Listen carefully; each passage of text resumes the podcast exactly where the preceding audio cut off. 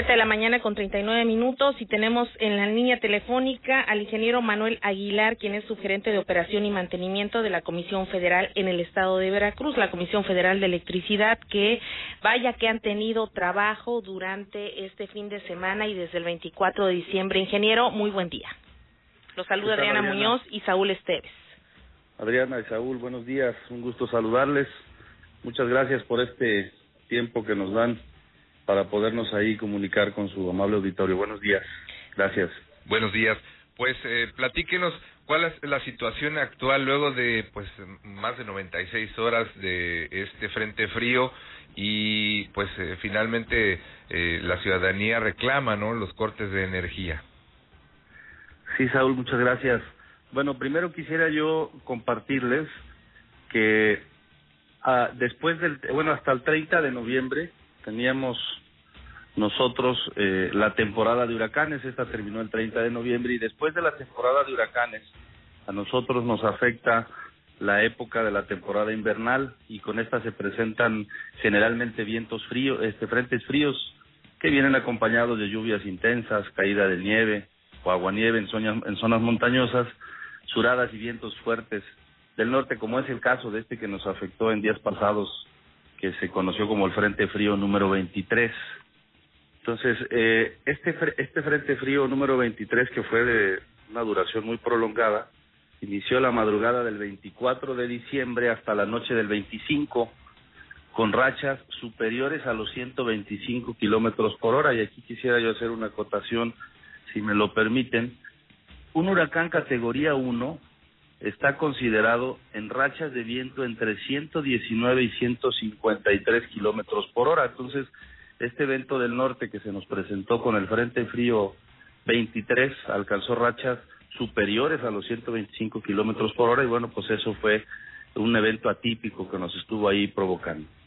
Este, estos eventos del norte nos afectaron en, en lo que nosotros atendemos dentro de todo el estado de Veracruz, la División Oriente, que encabeza el ingeniero Raúl Luzla López, atiende en el estado de Veracruz poco más de los 2.9 millones de usuarios y de estos en el estado de Veracruz se afectaron 401.708.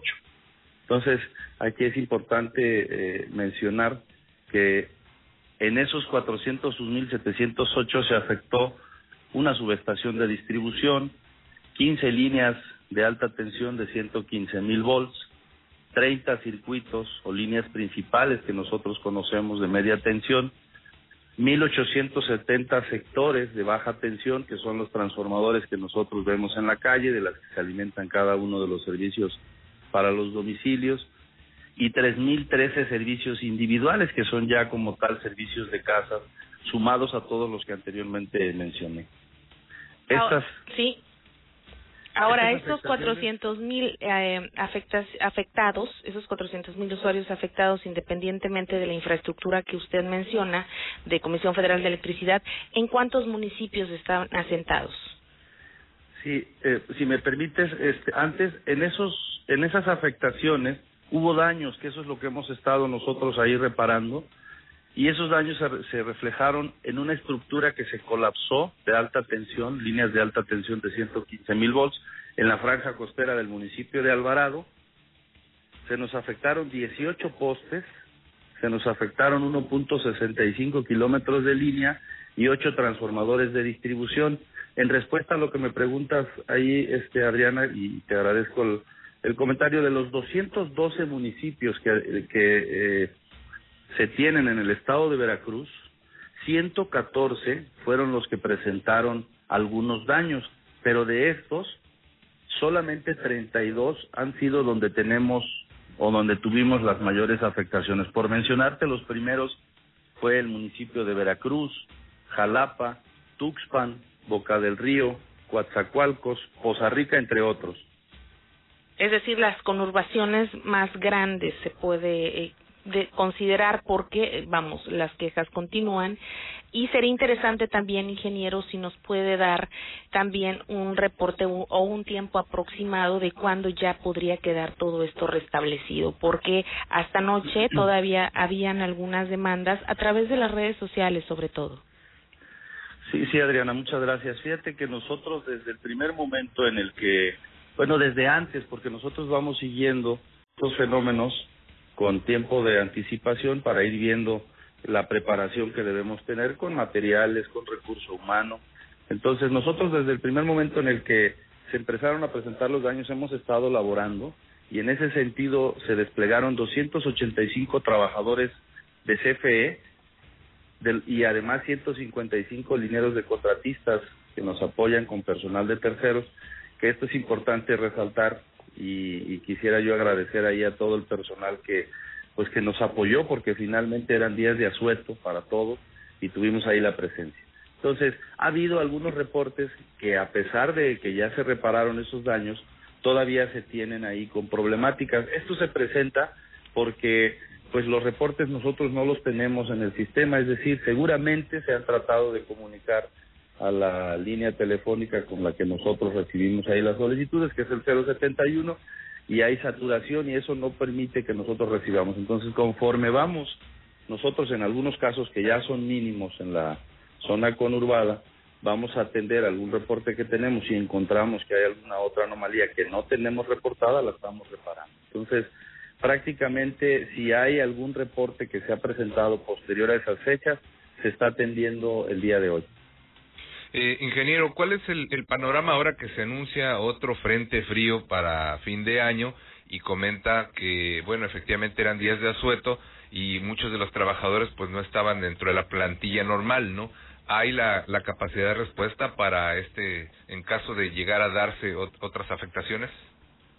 Sí, Saúl, muchas gracias. Bueno, en el, en el Frente Frío número 23 teníamos ya la preparación y la logística para la atención de los daños, que así es como se ha atendido.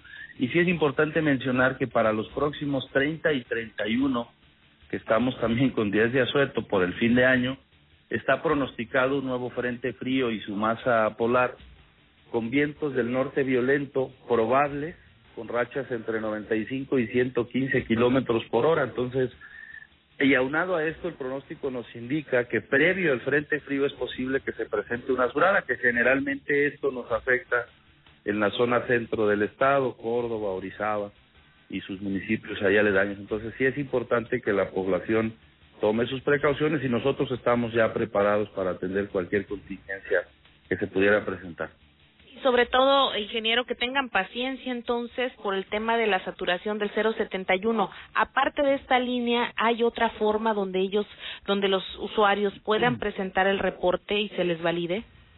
Sí, muchas gracias, Adriana. Este, pues efectivamente el punto de contacto que nosotros tenemos es el 071 que ya mencionaste y existe también una cuenta en Twitter que es el CFE Contigo, en el cual pueden también hacernos llegar algunos reportes y sobre todo es importante eh, que nos que nos precisen en este tipo de, de situaciones donde se presentan afectaciones y daños si hay alguna afectación que ellos puedan visualizar en algún elemento de la de la infraestructura eléctrica para que ya nosotros vayamos preparados con el personal y con el material suficiente para atender más oportunamente ahí las afectaciones que se presentan. Serían los dos canales de comunicación, Adrián. Bien, también señalaban los eh, usuarios de Veracruz y Boca del Río que eh, podría haber eh, sido esta zona conurbada el foco rojo, al menos es la percepción que se tiene de parte de la ciudadanía y los usuarios.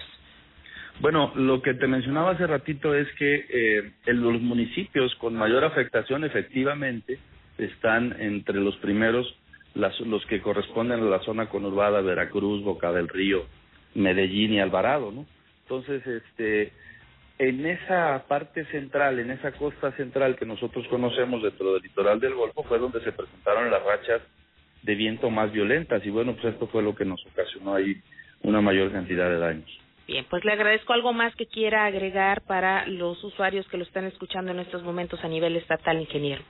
Muchas gracias, Adriana y Saúl, por el tiempo. Solamente, eh, pues agradecerles el espacio que nos dan para acercarnos con su auditorio, decirles a nuestros usuarios que son eh, parte de su auditorio que siempre nosotros estamos pendientes y en alerta para atender de manera oportuna ahí las, las afectaciones que se presentan por estos eventos, aún en días de asueto como fue en la pasada Navidad y ahora que estaríamos eh, presentando esta esta condición para fin de año. Entonces vamos a estar preparados para atenderlos y bueno, pues este nuevamente agradecerles ahí su tiempo. Un abrazo para ustedes. Gracias, ingeniero Manuel Aguilar, subgerente de Operaciones y Mantenimiento de la Comisión Federal de Electricidad. Muy buen día. Buen día para ustedes, gracias. Siete de la mañana con cuarenta y nueve minutos. Escucha el comentario de Francisco Ávila Cambreros en RN Noticias. Ingeniero Francisco Ávila, muy buenos días. Buenos días.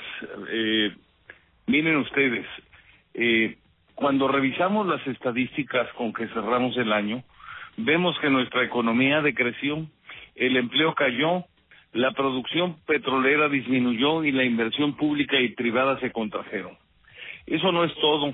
La violencia creció, el número de fallecidos por COVID se disparó, rebasando todos los pronósticos y exhibiendo al país como uno de los que peor han manejado esta situación. Como consecuencia de todo esto, la pobreza aumentó. Por otro lado, se le quitaron recursos en el presupuesto a educación, cultura, salud, agricultura, entre otros rubros, para destinarlos a proyectos inviables, lo que significa que una parte importante de ese dinero se perderá. Si la economía no mejora, los ingresos del gobierno federal seguirán cayendo. Eso aumentará las posibilidades de que nos suban los impuestos para financiar proyectos inviables y los programas asistencialistas, lo que va a desalentar la inversión. Sin inversión no habrá empleos nuevos y el país no se recuperará. Sería otro año perdido. Una manera de componer las cosas es restableciendo los equilibrios en el poder legislativo, porque hasta ahora este es controlado por el Ejecutivo. Esta oportunidad se nos va a presentar en las elecciones del 2021, mismas que no serán nada sencillas. Los partidos Morena, Verde y PT ya se unieron en un frente común. Tendrán el respaldo de otros partidos que perdieron su registro, pero que curiosamente fueron reciclados bajo nuevas siglas para apoyar a la 4T. Además, contarán con el dinero de los programas sociales, lo que les ayudará a captar votos. Para equilibrar las fuerzas y tener posibilidades de corregir el rumbo en que llevan al país, se necesita que la alianza denominada así por México obtenga una alta votación y gane la mayoría de los distritos. Para esto se necesitan varias cosas que toda la ciudadanía salga a votar de manera responsable y que la alianza abandere a muchos muy mm, a muchos muy buenos candidatos a diputados pero también a presidentes municipales para que la pugna por las alcaldías no afecte dicha alianza esto porque en el caso de las alcaldías hay tantos intereses en pugna que si no se resuelven bien pueden provocar un choque de trenes, lo que dejaría una alianza fracturada con resultados catastróficos para México. Ojalá que la sensatez impere sobre los egos para que no resulte dañado el país. Son tiempos de generosidad y de compromiso con México. De lo contrario, no tendremos remedio. ¿No les parece a ustedes? Muchas gracias y que tengan un feliz año nuevo. Hasta pronto y hasta luego. Gracias, ingeniero Francisco Ávila perdón, muy buen día, siete con cincuenta y dos. Allí está el comentario político con el ingeniero Francisco Ávila Campos. Vamos a hacer una pausa y enseguida regresamos. Le recordamos que esta información la puede seguir a través de nuestra app Más Latina Veracruz o directamente en la página www.maslatina.com.mx.